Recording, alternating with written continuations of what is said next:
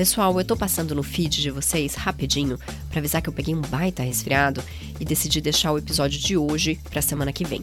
Eu não queria prejudicar a qualidade da próxima história, que merece toda a minha energia. Então eu peço desculpas e a gente se vê na quinta, dia 30.